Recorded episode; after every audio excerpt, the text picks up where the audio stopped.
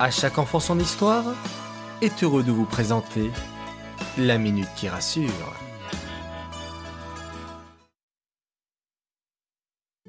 Coucou mes chers enfants, comment allez-vous? J'espère que les fêtes se sont bien passées, ainsi que Shabbat. Baruch Hashem.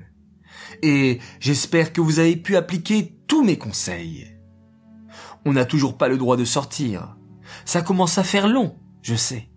Mais on est tous dans le même cas. Tous les enfants du monde entier sont comme vous. Les gens qui travaillent au gouvernement sont en train de trouver des solutions, Bezrat pour qu'on puisse ouvrir les écoles, sortir et faire tant de choses dehors. Bon, on attend des réponses. Ce n'est pas une décision facile à prendre, mais ne vous inquiétez pas. Ils font le maximum pour que nous puissions sortir le plus tôt possible et surtout avec la bonne santé. Pour que le temps passe plus vite, faites des projets. Prenez une feuille, un stylo, écrivez ce que vous voulez faire après le confinement. Allez visiter des endroits, manger dans tel restaurant, voyager, voir sa famille. Cela vous apportera de l'espoir et de la joie.